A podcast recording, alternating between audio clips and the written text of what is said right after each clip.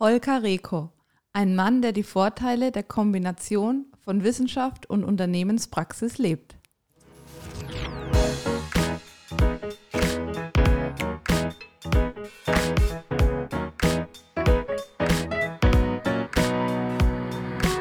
Adlerperspektive. Der Podcast der Jungadler.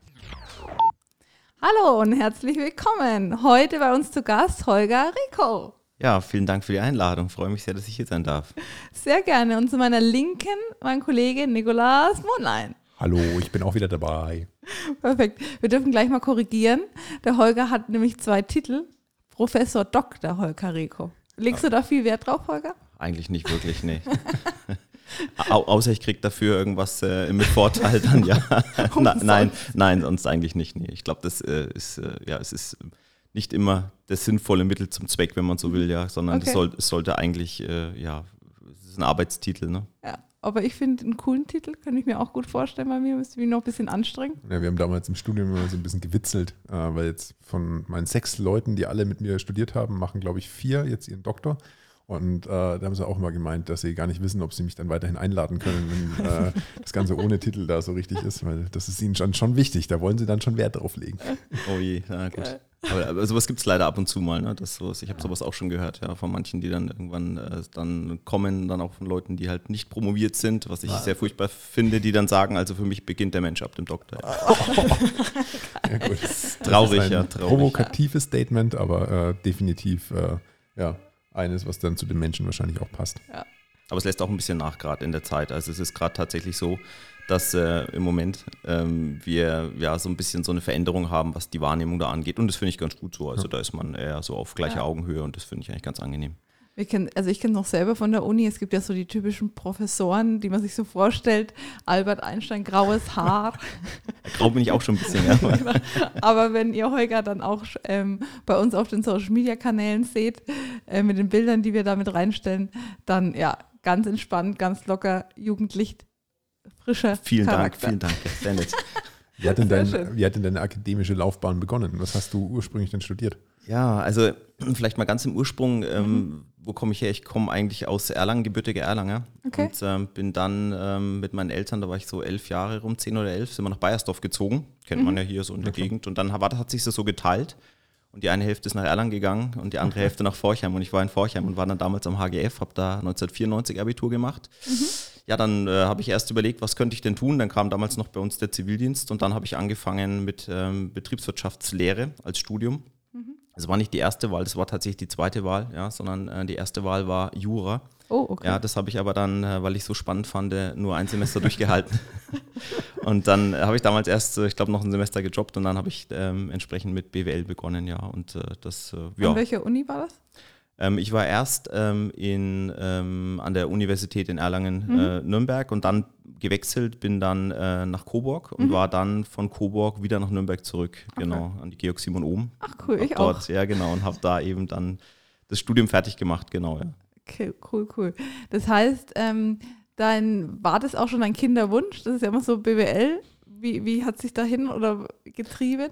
Also ich würde tatsächlich sagen, rückwirkend, das war einfach ja, Unwissenheit. Also ich, ich wusste nicht so richtig, was soll ich tun. Ja? Also es gab welche schon zu Abi-Zeiten, eigentlich schon zwei Jahre davor, die wussten genau, was sie Ja. werden wollen und haben das auch ganz strikt dann durchgezogen. Das habe ich damals ein Stück weit bewundert, dass die das so konnten. Und bei mir hat sich das eigentlich erst ergeben, also muss ich sagen. Aber ja, rückwirkend betrachtet bin ich nicht traurig damit. Das ist so, man, man, man kann irgendwie nichts gescheit, aber alles ein bisschen ist eigentlich auch ganz gut, ja. Wenn du an deine Schulzeit noch zurückdenkst, Fähigkeiten oder Stärken, die sich jetzt bis, bis jetzt heute auch so rauskristallisiert haben? Ja, was waren da so die Stärken? Also es war ein bisschen unterschiedlich, würde ich sagen. Ähm, ich glaube mal, ich habe so ein sehr starkes Gerechtigkeitsempfinden. Das hat sich so ein bisschen durchgezogen bei mir. Ähm, habe damals, muss ich sagen, gar nicht so das Interesse gehabt, im Mittelpunkt zu stehen. Das ist man ja jetzt in den Vorlesungen oder ähm, auch bei Vorträgen. Das hat sich tatsächlich erst entwickelt.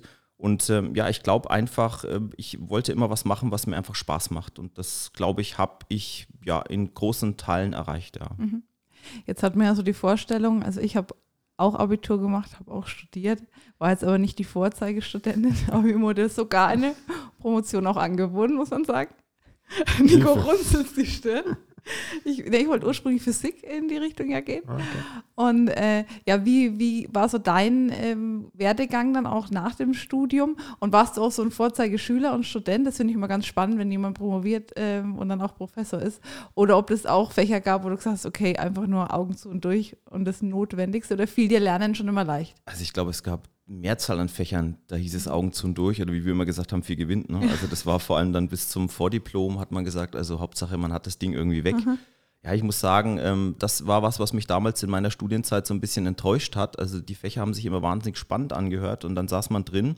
Ja, und dann hat man gedacht, okay, ist doch irgendwie wieder so das Gleiche. Und äh, am Ende hieß es dann, ja, die Prüfung muss geschafft werden und äh, dann hat man halt auch Dinge vielleicht gelernt, die man, ja, ich sag gar nicht so brauchen konnte im Nachhinein. Oder vielleicht auch, ich hatte so Fälle, da waren dann wirklich auf den äh, Skriptfolien waren dann äh, zur damaligen Zeit und das war schon nach der Währungsreform, waren noch D-Mark-Beträge drauf und dann wusste man, okay, das Skript ist mal eingeführt worden, ich weiß nicht, anno dazu mal und wurde so weiter fortgeführt. Und ähm, also von daher war ich durchaus, würde ich sagen, nicht zwingend der Vorzeigestudent, wobei das hat sich dann ähm, schon im Laufe des Studiums ein bisschen gewandelt. Da ist dann so ein bisschen bei mir der Ehrgeiz erwacht. Und ähm, ja, hat dann am Ende auch ganz gut geklappt, ja, also mit allem, ja, richtig. Cool. Wenn du ähm, einen Rat an junge Menschen hast, also auf uns kommen viele junge Menschen zu und sagen, okay, braucht Studium, geht es überhaupt äh, vielleicht gar nicht mehr ohne Studium? Äh, Gerade es fängt schon in der, in der Schul, Schulsystembildung an. Braucht es unbedingt ein Abitur? Geht es auch anders? Wie siehst du das ähm, jetzt auch in der jetzigen Entwicklung, auch den ganzen Startup-Bereich, junge Unternehmen? Hast selber auch Kinder, glaube ich? Richtig, genau, zwei Mädchen, ja, Okay. genau. Genau, also kannst du ja da auch so ein bisschen ähm, ja, Empfehlungen aussprechen oder hältst du dich da komplett raus und sagst, jeder äh, soll da seinen Weg gehen und auf sein Herz hören? Wie ist das so, auch weil du ja so eine klassische akademische Laufbahn auch Ja, also es ist tatsächlich so, dass die akademische Laufbahn, die ich jetzt eingeschlagen habe, das ähm, klar gibt es heute auch noch und ähm, ich sage aber nicht, dass das so das, ähm, ja, der Weg zur Glückseligkeit ist zwingend. Also ähm, man muss heute einfach die Gegebenheiten betrachten. Wir haben heute mit äh, jetzt schon nichts Neues mehr, aber YouTube, die YouTuber, ne, was ist mein Beruf, was ist mein Job, ich bin YouTuber. Und wenn man sich das anschaut, dann ähm, gibt es da natürlich heute andere Varianten, auch ähm, wenn es jetzt um das äh, Thema Geld verdienen geht oder um das Thema ähm, sich persönlich weiterzuentwickeln oder eine Karriere zu machen, als es in meiner Zeit war. Damals hieß es halt, du machst Abitur.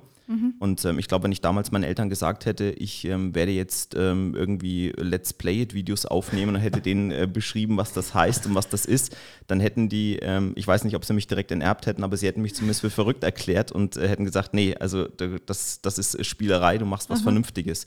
Und man sieht halt heute, dass da eine ganz andere Entwicklung da ist. Das heißt, auf die Frage zurückzukommen oder zurückzukommen, wenn ich jetzt mir anschaue, also meine Kinder, also meine älteste Tochter, die wird jetzt zehn. Ähm, Das heißt, bei der ist jetzt der Übertritt demnächst da. Okay. Und wir sagen tatsächlich, sie soll ein bisschen das machen, was äh, vielleicht ihr Spaß macht. Jetzt kann man das mit neun oder zehn Jahren noch nicht ganz äh, erwarten. Aber zumindest, ähm, dass man äh, als Eltern das Gefühl haben möchte, dass es für sie keine Riesenhürde sein soll. Also es soll funktionieren, wenn sie, ob es jetzt aufs Gymnasium geht, dass das funktioniert, dass es ihr auch nicht so schwer fällt, dass es für sie jetzt nicht irgendwie eine psychische Belastung ist, was ja leider für viele Kinder schon, ich habe das schon gehört, teilweise in den Grundschulen beginnt, ja. Ähm, und für alle, die schon weiter sind, ähm, ich meine, wir haben bei uns an der Hochschule, an der ich tätig bin, ist es ein nebenberufliches Studium. Das heißt, die kommen überwiegend, würde ich sagen, ohne Abitur zum Studium. Cool. Und ich finde das super. Ich finde das klasse, dass wir diese Durchlässigkeit im System haben, weil was kann man erwarten von ganz jungen Menschen, wenn ich von mir ausgehe, dass, dass ich, ich, ich, ich konnte gar nicht wissen, wo ich mal hin möchte. Deswegen finde ich eigentlich diese Entwicklung sehr gut. Von daher zusammenfassend, es sollte jeder das tun, wonach sein Herz schlägt, wofür er sich berufen fühlt ähm, und ähm, ja, wo seine Motivation einfach ist. Und dann kommen die Dinge, dann passieren die Dinge eigentlich teilweise von ganz alleine. Ne? Dann entstehen wirklich so schöne Synergieeffekte. Finde ich auch in, in sehr ähnlicher Form, kann ich mich da ja, mit identifizieren. Was würdest du jetzt sagen, wenn deine Tochter sagen würde, sie will jetzt Let's Play-Videos aufnehmen? Ja, Finde ich super, ja. Also würdest du supporten, Endlich einer in der Familie, der einen guten Job hat und gut Geld verdient, ja, vielleicht. wenn es erfolgreich klappt. Ganz genau. Genau. Ja. Aber das ist halt immer spannend, wie sich dann so, ein, so ein, ja, die Sicht der Eltern auf die Dinge auch verändert und äh, wie flexibel man da auch sein kann, um, um verschiedene und variable Chancen mit wahrnehmen zu können. Denn ich bin mir auch sicher, hätte ich damals nicht meinen äh, Lehrer in der vierten Klasse gehabt, der ein bisschen lockerer das Ganze gesehen hat, ich wäre niemals aufs Gymnasium gekommen. Und im Gymnasium selbst, ich habe äh, die ersten Jahre wirklich keine guten Noten gehabt. Das hat sich dann echt erst im Hinter, sagen wir mal, in den hinteren Jahren festgestellt, dass ich da dann noch einen gewissen Ehrgeiz entwickle. Und darum glaube ich einfach, wenn man als Teil in der Gesellschaft auch als Chancengeber fungieren kann und dort halt wirklich sagen kann, okay, äh, wenn jemand will, dann darf er, äh, dann ist das, glaube ich, wirklich ein ganz, ganz guter und wichtiger Ansatz in der Gesellschaft. Ja, und ich glaube auch, dass sich tatsächlich jetzt äh, mit der Situation, die wir gerade erleben, natürlich auch die Wirtschaft sehr verändert. Äh, mhm. Also die ähm, klassischen Unternehmen, wie wir sie kennen, ähm, haben immer mehr so die Tendenz der Auflösung. Also das heißt vor allem die Unternehmensstrukturen und äh, es gibt natürlich viel im Konzernbereich natürlich genau diese Notwendigkeit, dass man bestimmte ähm, Abschlüsse mitbringt, um ja durch bestimmte Türen gehen zu können. Aber es zeigt halt, dass wir auch ganz andere Entwicklungen haben, ob das jetzt das Freelancertum ist, was seit mhm. vielen Jahren läuft, oder Digital Nomads, die wir haben, ja, die tatsächlich äh, ganz bewusst gar nicht mehr auf die Vita und ähm, den Lebenslauf Wert legen, sondern eigentlich nur noch darauf, was sie können und dann eben immer wieder an ähm, spannenden Projekten einfach teilnehmen. Und das ist so äh, der ungeregelte Tagesablauf. Und das ist auch eine Entwicklung, die gerade stattfindet. Ja, finde ich auch sehr positiv, die Entwicklung. Und auch, dass es nicht mehr so diesen klassischen roten Faden geben muss. Also ich merke das ganz positiv bei mir. Ich bin jetzt seit zwei Jahren aus dem Konzernalltag raus und seit gut einem Dreivierteljahr oder seit einem Jahr bekomme ich wirklich von ehemaligen Kollegen den Ping, die noch im Konzern sind, die teilweise sehr hohe Positionen haben. Hier, wenn du Lust hast, wenn das Unternehmertum mal nichts mehr für dich ist, melde dich bei uns. Und ich hatte anfangs wirklich so ein bisschen Respekt davor, diesen roten Faden zu verlassen, rausgehen aus dem Angestelltenverhältnis, aus dem Unternehmertum, eine eigene Firma aufzubauen und sehe jetzt auch, was das wirklich, wie positiv das ganze Thema auch aufgenommen wird. Und darum äh, raten wir auch immer unseren ähm, Menschen, die um uns herum sind und die uns fragen, einfach, wie du sagst, ausprobieren, mal machen und wirklich dann so ein halbes Jahr sich Minimum Zeit geben und dann kann man immer noch reagieren. Und dann kann man immer noch sagen, okay, war was, hat mir getaugt, ich verfolge das weiter, ähm, das Risiko ist überschaubar oder ich gehe halt doch dann den Weg links oder rechts rum. Ja. Jetzt haben wir ja schon den roten Faden mit angesprochen. Ich weiß nicht, wie es bei dir war, aber als du mit dem Studium fertig warst, stand dann schon für dich fest, dass du promovieren wirst oder war das dann so eine, mache ich jetzt eher dies oder jenes Entscheidung? Stand eigentlich gar nicht fest. Ich habe damals nach Studium oder beziehungsweise schon Ende, war so letztes Studienjahr, ein Unternehmen gegründet, im, äh, in der Pharmabranche ähm, ging es um ähm, den Bereich der Vollversorgung, also Arzneimittelvollversorgung und habe das mit einem ja, sehr guten Freund ähm, gegründet damals und wir haben das auch dann äh, teilweise anfangs ein bisschen naiv gestartet und mussten dann vieles realisieren, wie läuft das denn und war, war für uns auch gerade in der Pharmabranche vieles halt neu und unbekannt und ähm, dann hat sich das Unternehmen weiter gewandelt und ähm, ja, mein Freund hat das dann weitergeführt, also hat das dann äh, umgesetzt entsprechend. Und ähm, ja, ich bin jetzt, äh, wir sind immer noch sehr, sehr gut befreundet und ich bin immer mal projektbezogen mit drin und mache da was. Und ja, von daher war das eigentlich überhaupt nicht die Intention. Also das äh, kam eigentlich durch Zufall.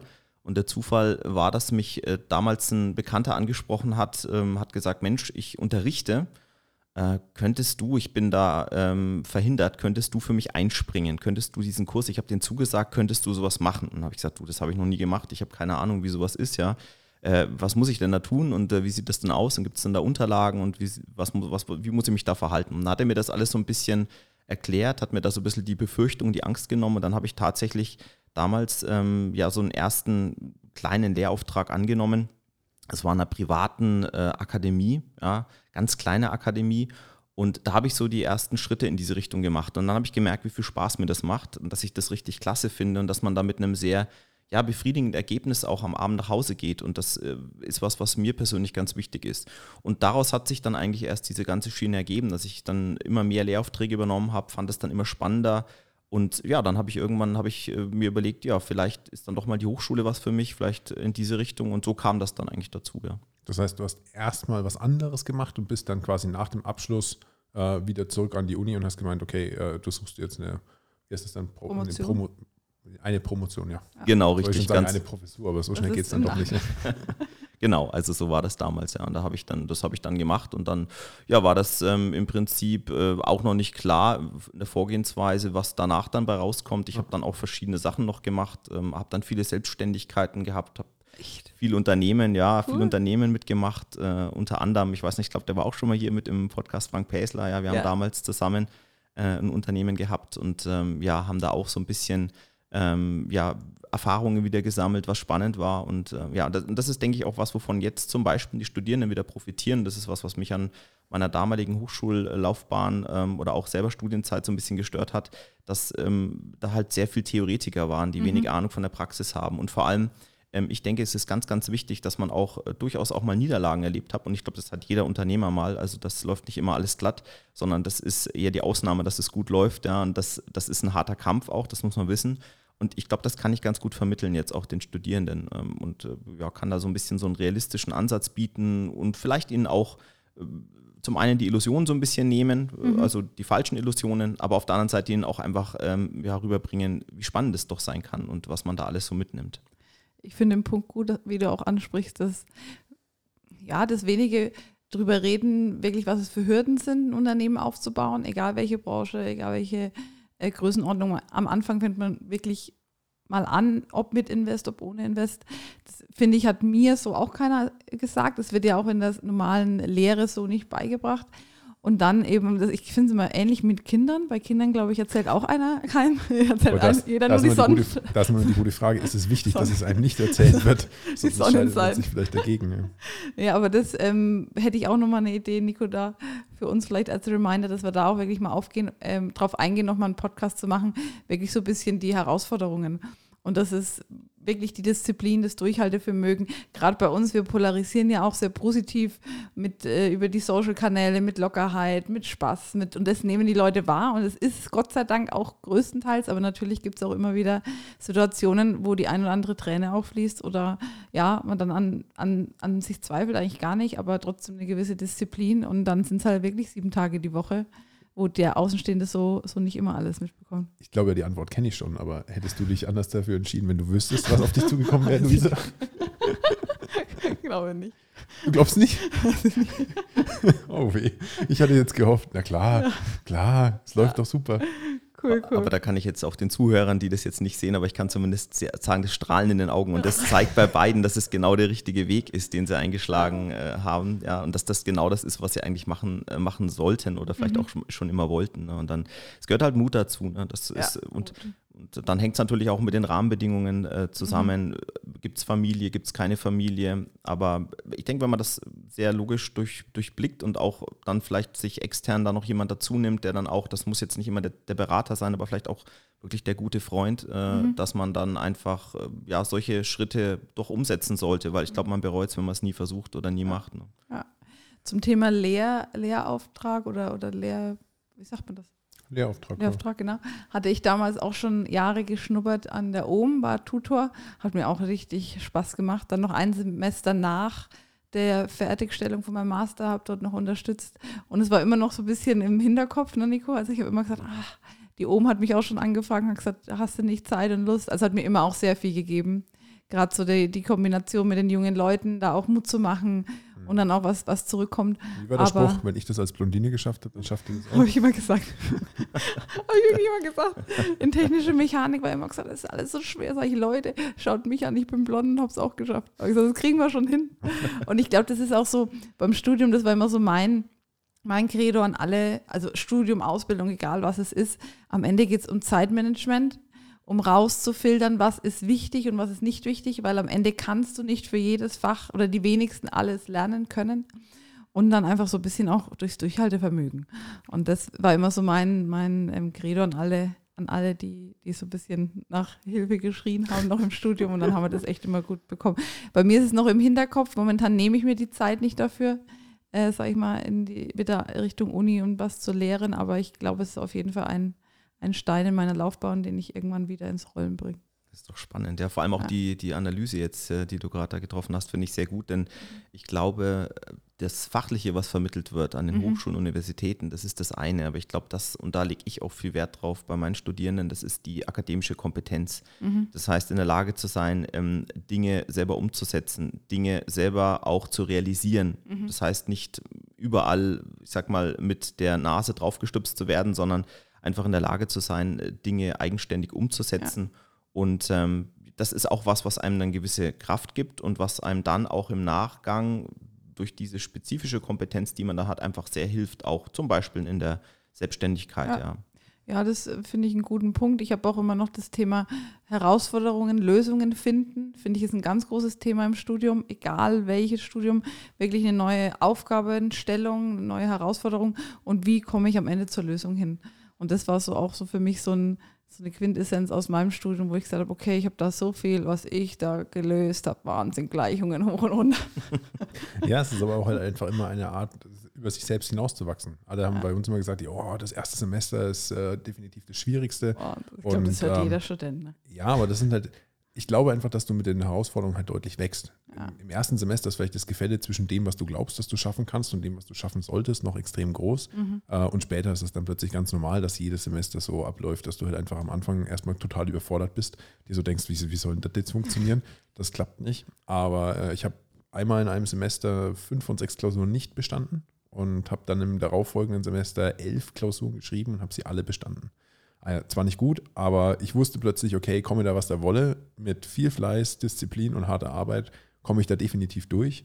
Und ich hatte immer Angst, dass wenn ich zu viele Klausuren nicht schaffe, dass ich nicht mehr in meiner Lärmgruppe dabei bin. Ähm, und wenn ich da nicht mehr dabei bin, dass ich dann den Anschluss verliere und vielleicht mich nicht mehr selbst durch Studium boxe. Das heißt, ich musste immer den Anschluss halten und deswegen auch die vielen Klausuren auf einmal, um bei denen wieder mit dabei zu sein. Und plötzlich war ich dann im nächsten Semester free. Ich hatte keine Klausur mehr, durch die ich durchgefallen bin. Ich konnte ab dem Zeitpunkt anfangen und dann ging es halt wirklich rund und los und hat mir auf jeden Fall definitiv gut getan, zu, zu verstehen, was es alles äh, ja, zu lernen und machbar zu machen gibt. Ähm, deswegen glaube ich, Studium ist nicht nur Intelligenz, sondern auch ganz, ganz viel Persönlichkeitsbildung. Absolut, absolut. Also das, äh, wie ich das gerade gesagt habe schon, das ist also dieses Fachliche ist das eine, ne? aber mit diesen Hürden umzugehen. Ja, und äh, ich würde das mal so benennen, Hürden werden im Studium auch vielleicht ganz bewusst gelegt, ja, mhm. die man überwinden muss, um dann eben auch persönlich zu wachsen. Mhm. Sehr schön. Deswegen. Wir waren bei deiner Promotion ähm, stehen geblieben. In welchem Fachbereich war das da? In Business Management tatsächlich. Okay. Wir waren genau. erst beim Doktor, oder? Genau, Promotion ist Das ist Doktor. die Promotion, genau. Achso, ich bin schon wieder bei Professor, Wahnsinn. Okay, Promotion, ja. Genau. Wenn man zuhören, ja, danke, Promotion. Danke. Ja, ich bin nicht so hoch. Ich war nicht so hoch. Das ist, ich habe nach genau. Master aufgehört. Business Management, Management. genau, richtig, okay. ganz genau. Cool. da zu einem, äh, ja, eigentlich jetzt vielleicht wieder ganz aktuelles Thema, nämlich ähm, ja, Ärztemangel ja, an, okay. an, ländlichen Krankenhäusern. Das war cool. so das Thema, genau richtig oh. damals, ja. Also war personalwirtschaftliches mhm. Thema in Kombination, auch ein bisschen Gesundheitsaspekte mhm. mit dabei und ähm, ja, Philosophie genau. ein bisschen. Ja, genau, richtig. Ja, cool. Genau. Hat, wie war damals dein privater Stand? Ähm, zum damaligen Zeitpunkt äh, tatsächlich schon verheiratet, okay. ja, genau richtig. Ähm, und äh, ja, habe auch äh, schon, ja, erste Tochter okay. war da, okay. zweite kam. Ja, okay. Also es war schon herausfordernd in Summe. Mhm. Und ja, vielleicht muss man noch dazu sagen, vielleicht auch ganz spannend, ähm, ich habe dadurch, dass ich ja in der Pharmabranche tätig war, habe ich viel Ärzte, Apotheken, Krankenhäuser damals beraten. Also mhm. das war dann, wir hatten dann neben dieser Arzneimittelversorgung auch die Beratungsschiene, die habe ich dann überwiegend gemacht. Und äh, in diesem Beratungsbereich, da habe ich dann immer wieder äh, gehört, ja, Herr Rico, Sie sind ja Betriebswirt und Sie haben ja keine Ahnung von Medizin und Sie wissen ja gar nicht, wie das bei uns abläuft und wie das so ist. Und das war dann irgendwie eigentlich so eine, ja, fast so eine Art Herausforderung und dann eigentlich auch ja, was vielleicht ja, so eine Art Wette fast unter ein paar Leuten von mir, die gesagt haben, ja komm, mach mal hier, mach Medizin noch, komm, kriegst du hin, mach mal, start mal. Geil. Und dann habe ich mich da tatsächlich mal beworben und äh, habe dann auch einen Platz bekommen, äh, mhm. äh, tatsächlich an der Universität Erlangen-Nürnberg und habe dann 2009 angefangen, Humanmedizin zu studieren und habe das dann ähm, gemacht bis zum Physikum. Okay. Ja, und dann ging es insofern nicht mehr, weil dann war tatsächlich, also das war für mich auch nochmal wirklich der Gang durch ganz tiefe Sphären, weil da habe ich also Fächer gehabt, die habe ich, also ich hatte hier bei uns am Herder-Gymnasium ein Jahr Chemie und ich war mhm. weit weg von, äh, ja, von der hellsten Kerze auf der Torte, was das anging. Und da musste ich dann wirklich nochmal durch die Tiefen durch und mhm. ähm, ja, habe das dann aber mit dem ersten Ruf an die erste Hochschule beendet, ja, okay. weil da kam dann der erste Ruf. Mhm. Promotion lief praktisch noch parallel. Also ich habe okay. das parallel laufen lassen, die hat aber dann auch lange gebraucht, die hat fast sieben Jahre gebraucht. Also ich ist auch geruht zwischendrin mal. Mhm. Ähm, genau, und dann äh, habe ich gesagt, okay, jetzt mit zweitem Kind und äh, Ruf mache ich jetzt weiter, gehe ich. Was heißt das Ausbildung. Ruf? Ist das? Also der Ruf heißt ähm, letztendlich, dass ich die Anfrage von einer Hochschule bekommen mhm. habe, ob ich denn Interesse habe, dort ähm, auch zu äh, unterrichten. Mhm. Das heißt, hier in die Lehre einzusteigen. Und mhm. ähm, genau, und das war damals äh, an der Berufsakademie, internationale Berufsakademie mit Sitz in Nürnberg. Und mhm. ähm, da bin ich dann damals als äh, wissenschaftlicher Leiter und mhm. Professor auch BWL eben berufen worden und war dann da eben ab 2015 tätig. Genau. Das heißt, Professor wird man berufen zu dem Titel? Genau, muss man berufen okay. werden und äh, tatsächlich von den Ministerien, also mhm. damals die Internationale Berufsakademie hat ähm, oder untersteht dem äh, Ministerium ähm, in ähm, Hessen, mhm. als Hessische Berufsakademie. Und äh, dann kriegt man tatsächlich dort, von dort dann den Titel verliehen, nachdem alles geprüft wird, nachdem viel mhm. gemacht wurde und so mhm. weiter. Ähm, an der Berufsakademie war es noch nicht mit Berufungskommission. Das kam jetzt dann bei der zweiten Hochschule, weil die Berufsakademie zwar als Hochschule gewertet wird, aber mhm. trotzdem eine Berufsakademie ist. Und jetzt an der FOM, Hochschule mhm. für Ökonomie und Management, wo ich gerade tätig bin, das ist eine offizielle klassische Hochschule und da ging es dann über Berufungskommission. Also das heißt, man wird eingeladen, da sitzen dann äh, einige Professoren rum. Man hat da schon, wenn man eingeladen wird, natürlich ist man sehr interessant und dann ähm, hält man einen kurzen Vortrag und mhm. dann fragen die sehr viel ähm, zu allen möglichen Themenbereichen. Und dann, ähm, ja, dann sagen die einem, wie es weitergeht. Und dann hat das dann irgendwann nach einem Jahr, das dauert dann auch, bis so eine Berufung gelaufen ist, ähm, da hat das dann geklappt, genau. Cool. Ja, Wäre auch mal was gewesen, oder? Frau ist ja noch möglich, Frau, alles, oder? Alles möglich. Frau Professorin Luisa Herold. Dr. Louis. Dr. Louis, ja, das wäre dann so ungefähr der Name. Ja, lassen Sie das Professor weg und das Herold und nennen Sie mich Dr. Louis. cool, cool. Das heißt, äh, du zusammengefasst, einige eigene Unternehmen der Selbstständigkeit, dann wirklich auch ähm, Lehrauftrag an Akademie, Hochschulen und dann am Ende ähm, Professur. Das heißt, im Angestelltenverhältnis, Konzern in der freien Wirtschaft, hat, war das auch in deinem Lebensweg mit dabei oder war das immer wirklich so gepaart mit dem Unternehmertum und dann an die, an die Lehre? Also Angestelltenverhältnis tatsächlich war auch dabei. Mhm. Für jetzt muss ich überlegen, ich glaube, äh, knappes Jahr, mhm. da war es ein Dreivierteljahr, ich weiß gar nicht, und zwar in der Wirtschaftsprüfung Steuerberatung bei der Erlanger okay. Treuhand. Da okay. war ich als Revisor angestellt. Okay. Und ähm, da habe ich aber sehr schnell gemerkt, also erstmal wäre es da für mich dann in den Bereich Steuerberatung gegangen. Und äh, ich finde, das ist ein ganz wichtiger, wichtiger Beruf. Ich habe mich da aber nicht drin gesehen am Ende des Tages. Und äh, dann habe ich gesagt, okay, wenn das nur der einzige Weg ist, ich kann dann nur über den Steuerberater, über Steuerberaterexamen dann dort mhm. bleiben, dann habe ich da entsprechend äh, ja, die Segel gestrichen okay. und bin andere Wege gegangen, genau. Ich habe bei der Recherche noch erfahren, äh, sage ich mal so deine umfassende Erfahrung, kannst du das so bestätigen, wirklich im Bereich Strategieentwicklung, Entwicklung, dann Human Resources auch in dem Bereich, Financial und Organisationsgestaltung. Kannst du zu den ähm, drei, vier Punkten nochmal ein, zwei Themen ja, anschneiden. Viele, viele, viele Einzelbereiche, genau, ja.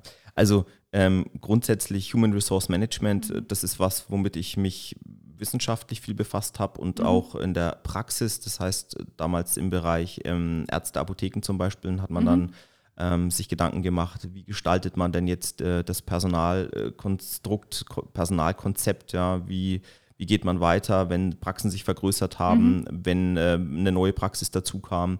Äh, oder auch in Mittelstandsunternehmen. Also ich bin seit vielen Jahren auch in der Mittelstandsberatung, äh, okay. dass man da dann wirklich auch Strategien entwickelt hat. Wie geht es weiter? Also die, man hat das dann halt gekoppelt mhm. und das, das, sieht man schon HR und Strategie. Ich sage immer, ohne das passende Personal hat man eigentlich keine Chance, ja, die Strategie zu verfolgen, mhm. die man hat. Also das muss Hand in Hand gehen und äh, dann hat man sich halt diese Strategie angeschaut oder dann entsprechend auch tatsächlich diese Strategie weiterentwickelt und dann halt zum Beispiel den Bereich Human Resources, also das heißt Recruiting und alles, was da reinfällt, halt darauf abgestimmt. Ja.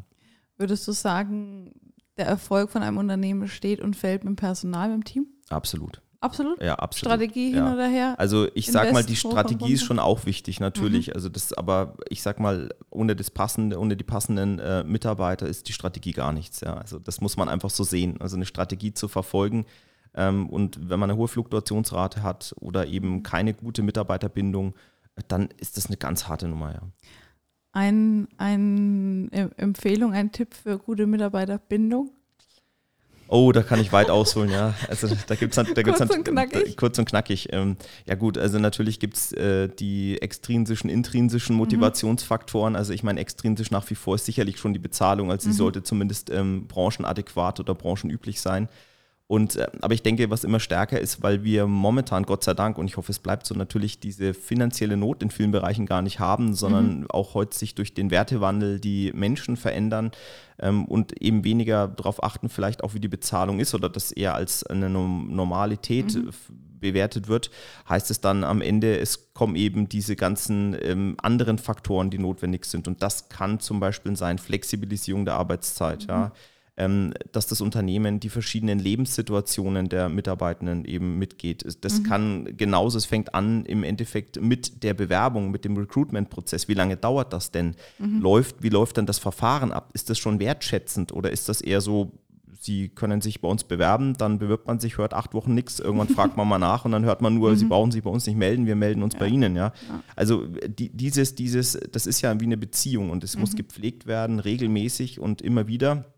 Und dann sind es natürlich andere äh, Faktoren, nämlich zum Beispiel jetzt geht es gut durch die pandemische Situation, mhm. als vielleicht ein Vorteil der pandemischen Situation, wenn man denn da einen finden möchte, ähm, tatsächlich die Homeoffice-Möglichkeit. Also mhm. das heißt auch hier äh, die Möglichkeit von zu Hause aus zu arbeiten. Und ich denke, wenn man das alles reinpackt, dann auch den Mitarbeitern äh, eine gute und ähm, passende Personalentwicklungsstrategie anbietet. Das heißt, dass die Mitarbeitenden auch äh, mitbekommen, ich bin dem Unternehmen was wert, das mhm. Unternehmen ist bereit, in mich Geld zu investieren. Mhm. Ich glaube, dann sind das schon ganz gute Grundlagen dafür, dass das funktioniert. Cool. Ja, die einen oder anderen können wir ja zumindest schon mal so weit äh, mit, mit, unterstützen. Bei den einen oder anderen müssen wir natürlich noch arbeiten, aber das ist natürlich äh, in der jungen Firma nicht immer alles von Anfang an machbar. Aber äh, ich glaube auch, dass das ein für uns ein sehr, sehr wichtiger Faktor ist, dass wir auf unsere Leute zählen können. Dass, das, äh, dass du immer weißt, dass du den Weg gemeinsam gehst, weil du einfach alleine schon spürst, wie lange dauert es denn, bis man jemanden neuen einarbeitet. Allein dieser, dieser Umbauprozess ist wahnsinnig. Ähm, deswegen glaube ich auch, dass äh, ja, je besser man das im Griff hat und haben kann, ähm, ja, desto effektiver kann die Firma auch wachsen und äh, sich dann sauber und sinnvoll aufbauen. Jetzt ähm, möchte ich gerne noch auf einen Schwerpunkt eingehen und den auch gerne als Überleitung dann zum nächsten Podcast nutzen. Das Thema Finanzen, Financial. Äh, und auch dann einen kurzen Anteaser zu deinem aktuellen Projekt. Genau, wie hat dich das Thema Finanzen in der Vergangenheit auch ähm, geprägt? Wie, äh, genau, welche Erfahrungen hast du da auch gesammelt? Und dann vielleicht einen kurzen ähm, Ausblick zu deinem aktuellen Projekt und dann machen wir da im zweiten Teil weiter. Ja, sehr gerne. Also Finanzen natürlich immer schon wichtig gewesen. Ich sag mal, beginnt im Studium, wenn man gemerkt hat, was ist, wenn am Ende des, äh, des Geldes noch so viel Monat übrig ist. Da hat man das erste Mal äh, ungewollt Kontakt mit dem Thema Finanzen gehabt. Ja, und dann ist es natürlich ein Thema, was, was sich durch, was durchgeht durch alle Bereiche. Also das heißt gerade auch im äh, Bereich Mittelstand viele Dinge, die gerade strategisch auch umgesetzt werden sollen oder auch im Marketingbereich, HR-Bereich, sind natürlich ähm, sehr abhängig von den finanziellen Möglichkeiten. Und äh, von daher war das immer schon Thema, was mich interessiert hat. Ich habe ähm, dann ähm, vor gut dreieinhalb Jahren den äh, Fachmann für Immobiliardarlehensvermittlung gemacht an der mhm. IHK nach Gewerbeordnung noch so eine als äh, Ergänzung, Erweiterung, weil ich damals äh, im Bereich ähm, ja, Immobilienberatung beziehungsweise vor allem Immobilienfinanzierung unterwegs war. Das hat mich auch sehr interessiert, dieses Themengebiet. Ja, und jetzt aktuell und ähm, das hat sich sehr zufällig ergeben, ähm, habe ich mit dem Thema, und das ist auch das Unternehmen, was gerade mir am Herzen liegt, das, äh, das Unternehmen Wertwahrung. Und ähm, ja, hier einfach mit den aktuellen Gegebenheiten, die wir haben. Ich meine, die Pandemie hat in vielen Bereichen viele Schattenseiten, natürlich äh, als Pandemie an sich, aber natürlich auch die ganzen Nebeneffekte, die das mit sich gebracht hat. Sehr viel disruptive Ereignisse, die wir haben, sehr viel mittelständische Unternehmen, die ähm, darunter leiden und damit hat das angefangen, dass man tatsächlich begonnen hat, sich zu überlegen, ähm, auch durch die Anfragen der Unternehmen, wie kann man äh, den unter, die Unternehmen unterstützen, mhm. die vorhandenen Vermögensgegenstände über diese Zeit hinweg zu sichern. Welche mhm. schlauen Möglichkeiten gibt es denn da, um das zu tun?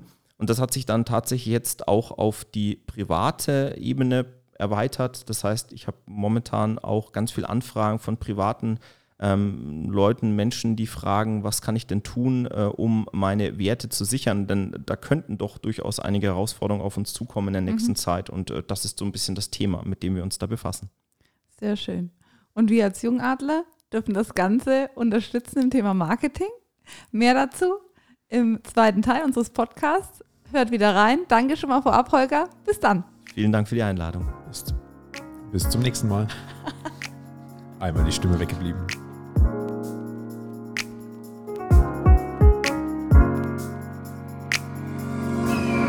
Adlerperspektive, der Podcast von den Jungadlern.